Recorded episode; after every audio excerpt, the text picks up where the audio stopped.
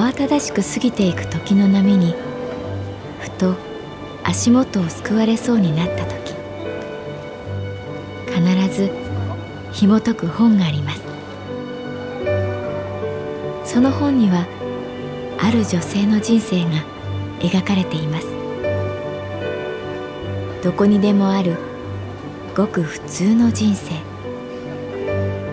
でも本の中の彼女に出会うと心の湖に波紋が幾重にも広がるようにゆっくりと優しい言葉が満ちていきます。今日はどんな彼女に会えるでしょうか？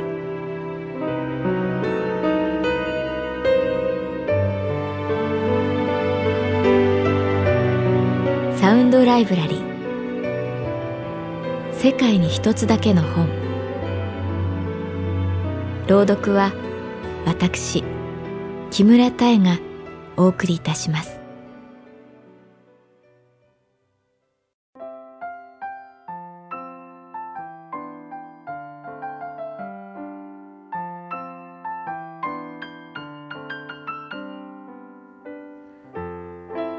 私の名前は月原かな子。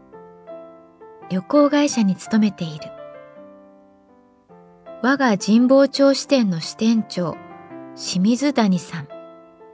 この秋に異動でやってきた。彼の信条はクイックレスポンスで支店内も随分雰囲気が変わった。ディスプレイがシンプルになり机やソファーの配置も動線が最優先される。報告書やメールの類も簡潔であることと速度が求められた。自分が投げかけた質問や提案にレスポンスがないと細い目をつり上げて「おいおいあれはどうした？あれは!」と催促した。以前のゆるい支店長を懐かしんでばかりもいられない。基本清水谷さんのやり方は間違っていなかった。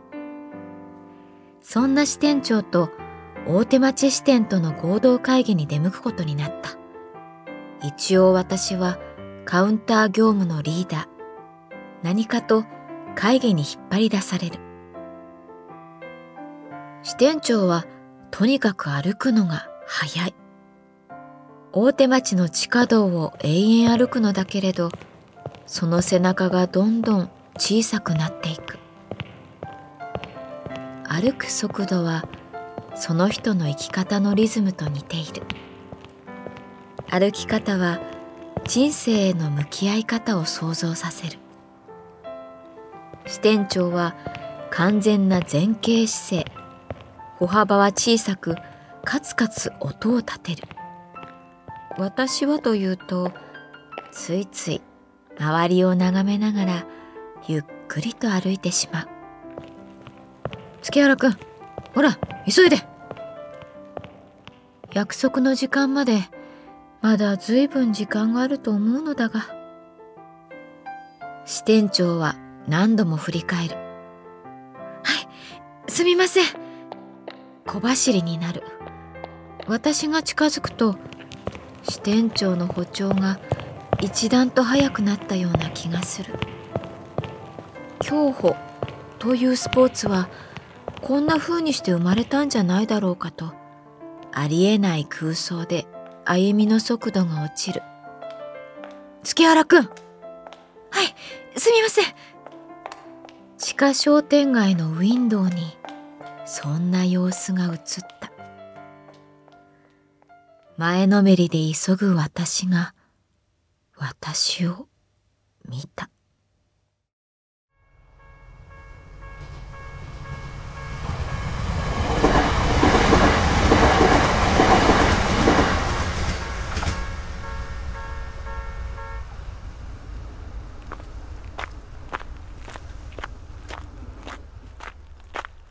小学3年生の時、犬を飼っていた。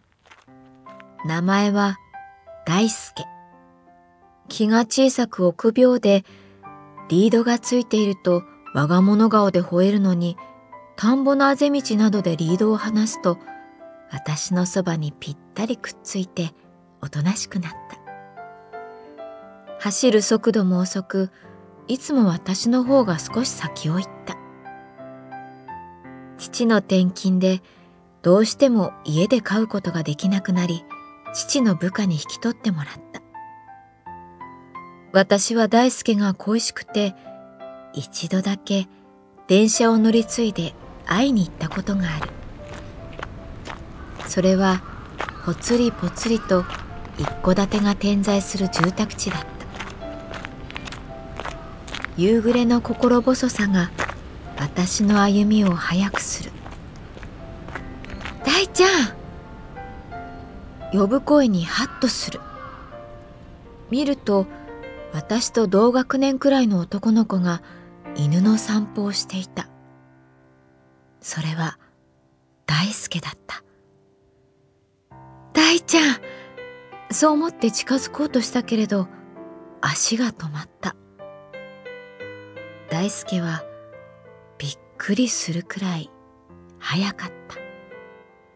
男の子が引っ張られついていけなくなるくらいに。大ちゃん私に気を使っていたのかな？そう思うとなんだか泣けてきた。早い大輔に泣けてきた。私はそのまま駅に引き返した。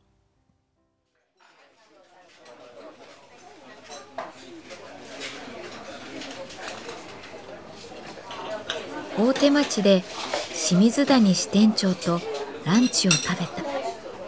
支店長は食べるのも早かった。生姜焼き定食をあっという間に平らげる。私は焦ってサンマの身をほぐす。支店長は爪楊枝を使い始めた。カウンターの方はあれかい？問題なしかい？え、えー、っと、派遣の中村さんがいなくなった穴は大きく、一人一人の仕事の内容を見直す必要があるね。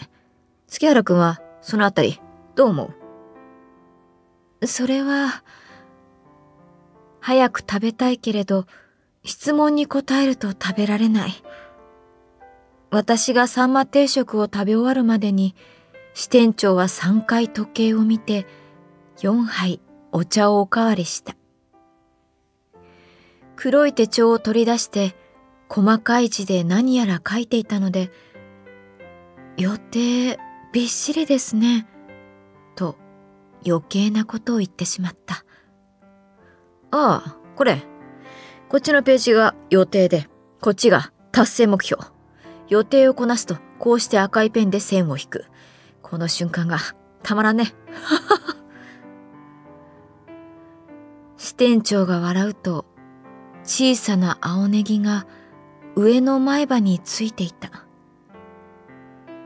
一本で何色もの色が使えるボールペンそれをカチャカチャやりながら支店長は予定を書き込んでいった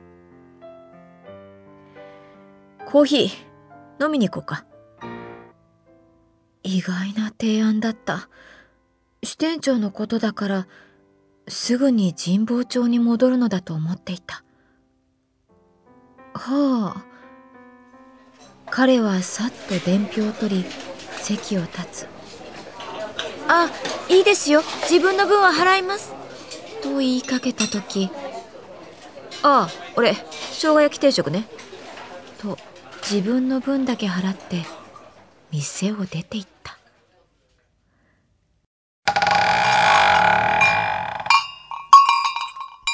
大手町の地下にある純喫茶。壁には絵がかかっている。昔からさ、この喫茶店が好きでね。あ、ブレンドでいい、あ、はい。就職したばかりの頃、よくここでサボったもんだよ。あ、こっちブレンド二つね大きな声で叫ぶ。ここさ、ママさん一人でやってるんだけど、全然遅いの。注文しても全く来ない。だからね、サボる罪悪感がちょっと薄らいだよ。青ネギは健在だった。支店長にもあったんだな、ゆっくりな時代。そう思うと、なんだかふわっと笑えてきた。あ、こっちブレンド二つねわかった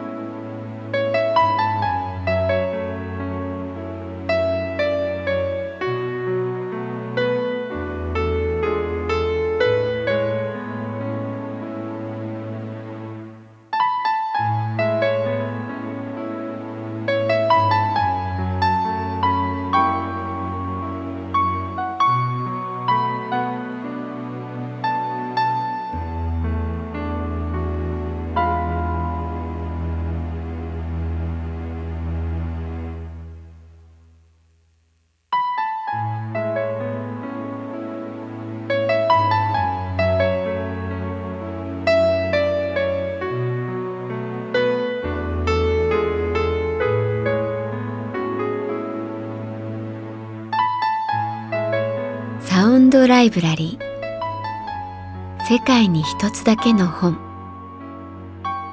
作北坂雅人。